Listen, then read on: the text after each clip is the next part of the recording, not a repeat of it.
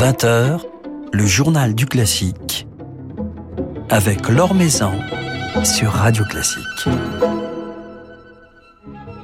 Bonsoir à tous. La musique de Schumann à l'honneur ce soir dans le journal du classique, les élans schumanniens que servent avec tant de ferveur les musiciens du trio Wanderer avec quelques complices dans un magnifique triple album sorti chez Harmonia Mundi. Vincent Koch et Raphaël Pidou, pianistes et violoncellistes du trio Wanderer, seront justement nos invités ce soir. Le temps de notre petit panorama quotidien de l'actualité musicale. Le festival de Salzbourg a reçu une avalanche de récompenses à l'occasion de la cérémonie des Opera Awards. Cela via des artistes associés à la manifestation, Robert Carsen élu metteur en scène de l'année, Kirill Petrenko distingué lui dans la catégorie chef de l'année ou encore Malgorzata Chesignac en tant que set designer de l'année mais surtout en remportant la catégorie Festival de l'année. Une telle distinction nous donne du courage et de l'énergie en ces temps qui nous en ont tant privés, a déclaré Elgar Abelstadler, la présidente du festival. L'édition de la Pentecôte du Festival de Salzbourg se tiendra justement dans quelques jours, du 21 au 24 mai, et nous aurons l'occasion d'en parler la semaine prochaine dans le Journal du Classique. Renaud Capuçon vient de dévoiler le programme de sa première saison à la tête de l'Orchestre de chambre de Lausanne, dont il a été nommé directeur artistique il y a un an. Dix grands concerts, cinq productions à l'opéra, des tournées en Suisse, dirigées par Renaud Capuçon lui-même, mais également par quelques chefs invités, tels Simone Young, Daniel Harding, Bertrand de Billy, ou encore Christophe Eschenbach, et avec des solistes tout aussi prestigieux, parmi lesquels Daniel Barenboim, Daniel Barenboim qui se produira au pied sous la direction de Domingo Indoyan. Philippe Gau vous en dit plus sur cette saison 2021-2022 de la formation helvétique avec laquelle le violoniste entend bien développer sa nouvelle passion pour la direction, mais aussi concrétiser des projets destinés à des publics dits empêchés. Initiée l'année dernière pendant le premier confinement, la Musique Fest parisienne connaîtra une seconde édition du 25 au 29 mai à la salle Cortot la Music Fest, euh, festival de musique de chambre conçu par la violoniste Lia Petrova comme un projet musical et fraternel, nous dit-elle, célébrant chaque année un grand compositeur. Alors c'est Brahms qui sera à l'honneur pour cette nouvelle édition, Brahms dont la musique de chambre sera servie par Nicolas Baldero, Lise Berthaud, Adrien Boisseau, Léa Enino, Alexandre Kantorov, Adam Laloum, Aurélien Pascal et tant d'autres, aux côtés donc de la violoniste Lia Petrova. Et ce festival est gratuit. Rendez-vous donc du 25 au 29 mai, salle Corto. L'Or Maison sur Radio Classique. On se régale depuis quelques jours sur Radio Classique avec euh, le nouvel album, triple album du trio Wanderer, dédié au trio, mais aussi quatuor et quintette avec piano de Schumann. Et justement, deux des membres du trio Wanderer sont avec nous ce soir. Vincent Coq et Raphaël Pidou. Bonsoir à tous les deux. Bonsoir. Bonsoir. Alors, il y a dans, dans ces pages de Schumann une énergie, une force, une flamme, même si ces pages ont des accents parfois bien dramatiques, une force qui nous fait énormément de, de, bien en ce moment. Quand vous avez enregistré euh, cet album en, pleine euh, période euh, de crise sanitaire, en pleine période d'angoisse justement, est-ce que quelque part cela vous a permis de retrouver toute cette ferveur qui avait tant manqué durant le confinement? Oui, parce que déjà, il n'y avait pas de concert, enfin, quasiment, il y a eu quelques concerts l'été, mais là, on a enregistré fin septembre, octobre, c'était un peu la fin des concerts. Donc, on s'est retrouvé à refaire de la musique ensemble. Particulièrement, on a commencé par le quintet et le, quatuor, qui sont des œuvres de Schumann tellement pleines de, de jubilation, d'énergie, de, enfin, d'une joie de jouer ensemble. En plus, l'équipe qu'on formait avec euh, Christophe Goguet et Catherine Montier, on est une équipe d'amis, donc, euh, le preneur de son, Hugues Deschaux, tout ça, on s'entendait tellement bien. On était bien, on était dans cette salle magnifique à Poitiers et faire jouer cette musique, commencer avec toute cette période qui nous entoure, qui est quand même très sombre, une espèce de d'énergie vitale.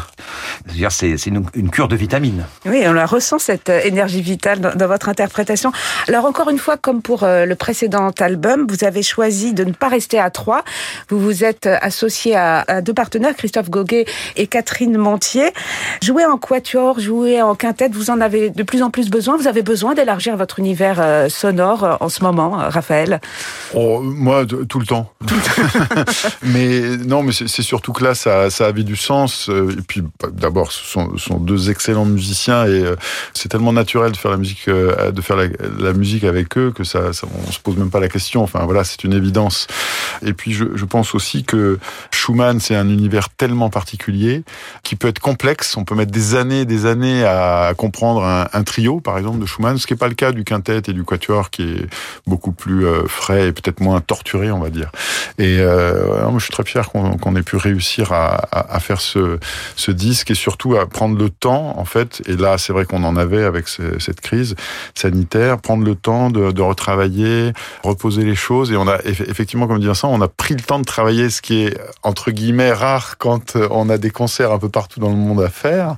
Et on a même pris plaisir à ça et on a vu le résultat au moment de l'enregistrement. C'est-à-dire qu'on était beaucoup plus concentré sur des, points précis euh, dans l'interprétation, dans la dans, des choses euh, du, quotidien du musicien, mais on sentait qu'on avait euh, eu bien fait de, retravailler des choses précises comme on le fait à l'école en fait. Hein, voilà.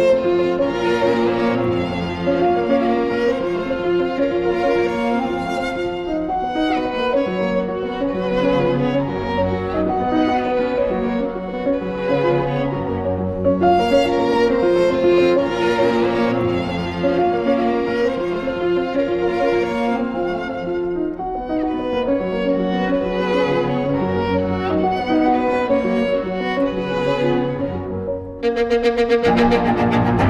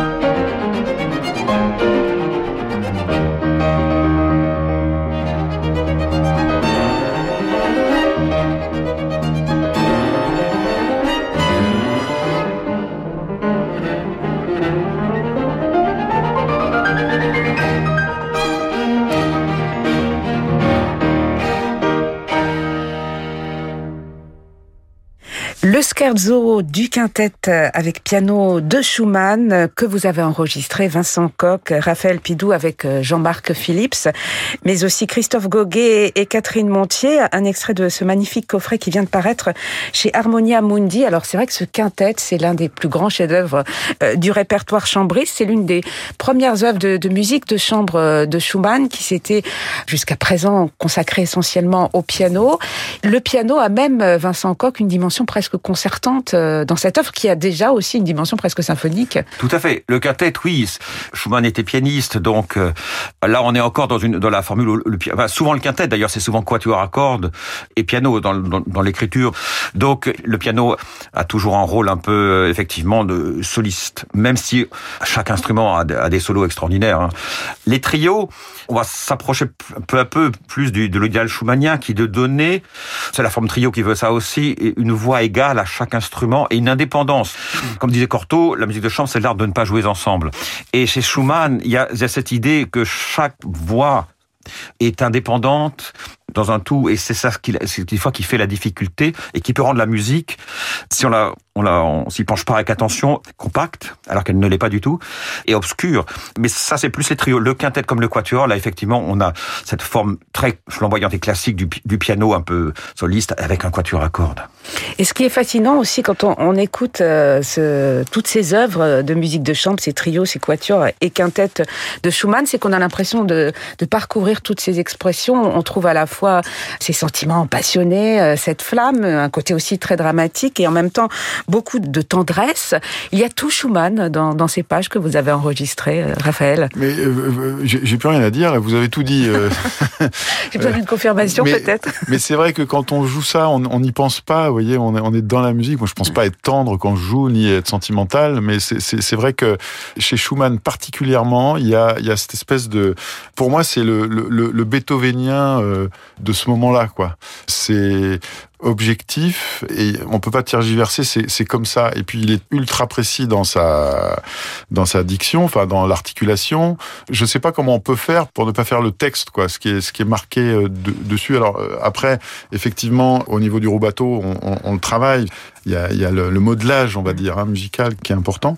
Euh, moi, ce que je voulais dire, c'est que je, je prends beaucoup de plaisir à jouer en quatuor, alors que je ne suis pas quartettiste.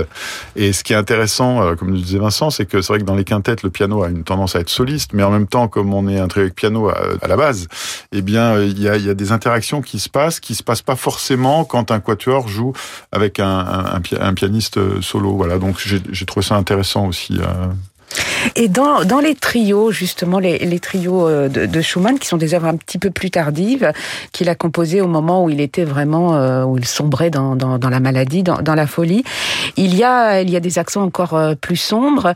Et en même temps, quelle évolution perçoit-on par rapport à, par rapport à l'héritage de Beethoven, par rapport à, à l'héritage de, de Schubert, Vincent Koch? Ah, Je pense qu'on est quand même assez loin. C'est vraiment, je trouve, le la musique de Schumann, cette musique-là, les trios particulièrement, l'apogée le, du, romantisme allemand avec ses, idées, comme un peu dans la littérature, qui pour des Français, quelquefois, les livres de Jean, livres de Jean-Paul, tout ça, peuvent paraître un peu touffus.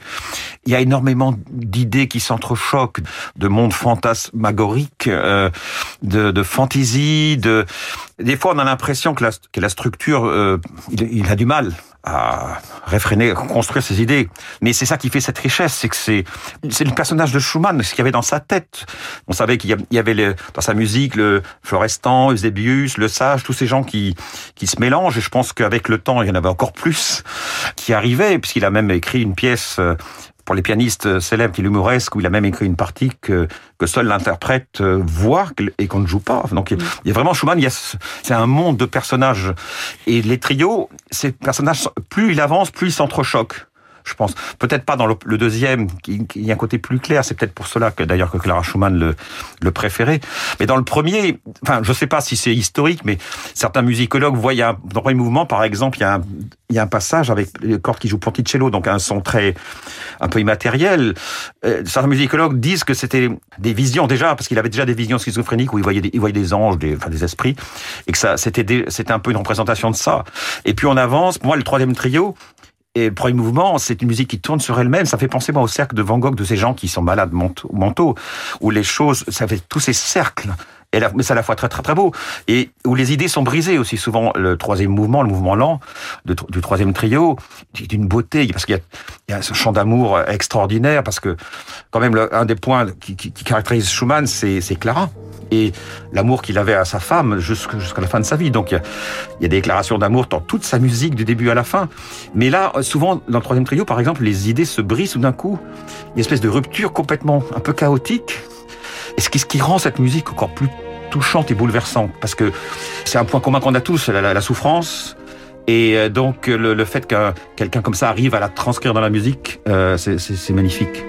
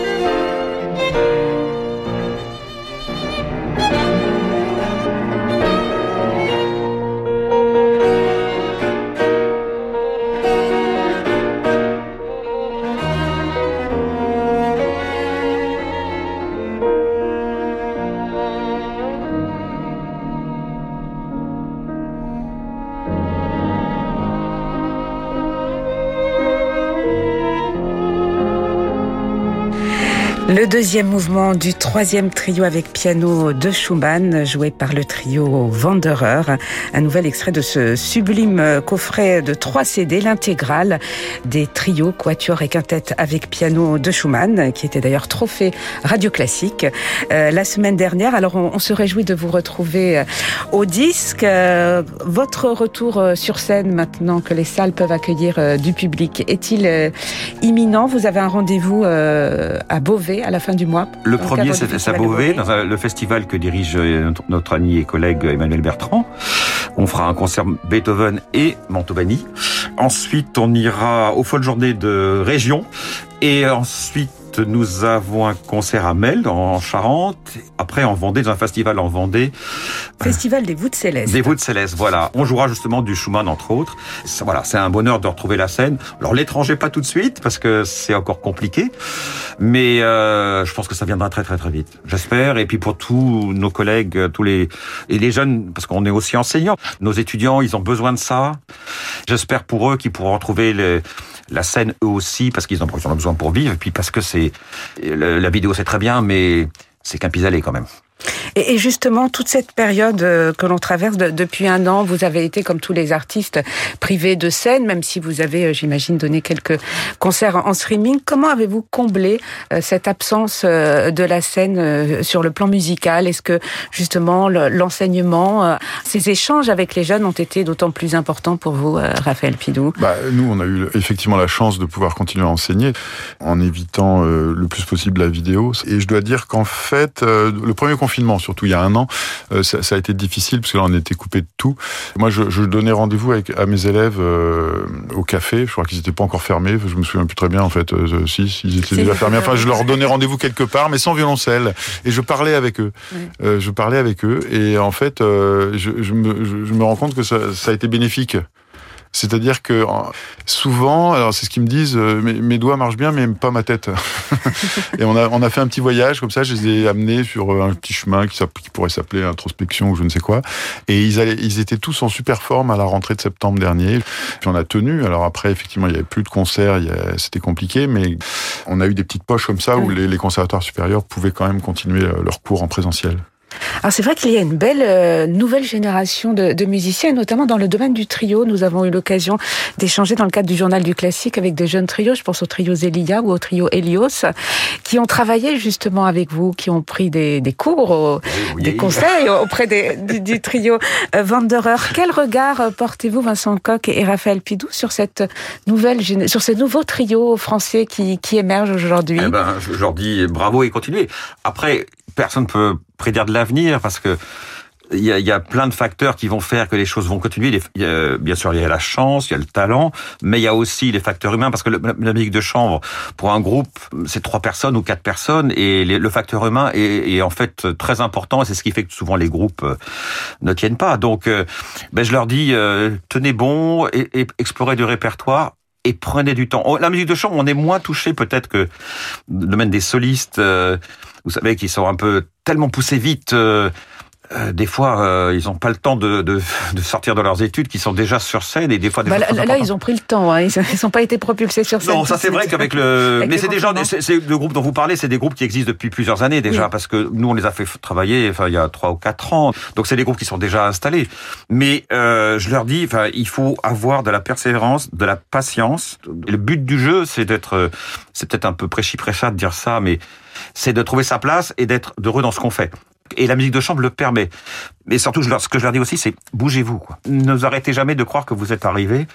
L'avenir sourit à ceux qui, qui ont une ambition. C'est euh, artistique, dans le bon sens du terme, mais humaine. Et donc, c'est pour ça que... Mais, c'est très important pour nous. Et je dirais même, c'est on apprend beaucoup maintenant, plus le temps ça va, en enseignant.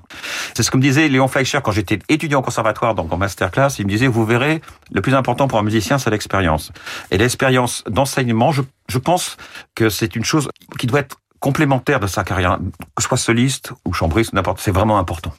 Voilà, donc il y a l'enseignement, il y a la transmission, il y a votre association Talent et Violoncelle, euh, Raphaël Pidou, qui organise euh, au mois de janvier prochain un grand concours de, de à la Philharmonie euh, de Paris. Exactement, ça sera le premier concours international de lutherie qui sera dédié au violoncelle, bien sûr, pendant la Biennale du Quatuor à cordes du 19 au 23 janvier 2022. On attend énormément de luthiers déjà établis, mais aussi on a fait une, une grande place à tous les jeunes luthiers en école, donc dans le monde entier. Il y aura des Chinois, il y aura des Américains, il y aura des Canadiens, il y aura des, Anglais, etc.